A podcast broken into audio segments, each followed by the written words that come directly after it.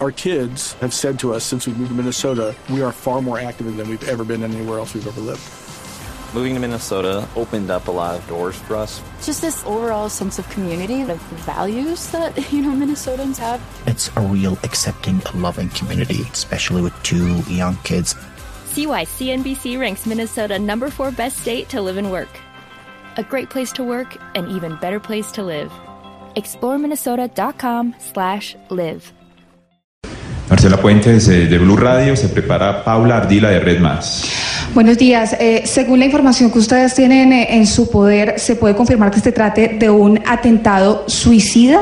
Y de ser así, ¿qué medidas se están tomando para prevenir esta clase de terrorismo que sería la primera vez que ocurre en el país? Y de otro lado, me gustaría nos precisaran la información sobre los menores de edad que habrían resultado heridos en el atentado. No existe hasta el momento, dentro de estas primeras 22 horas, ningún elemento que nos permita concluir que esta persona se suicidó.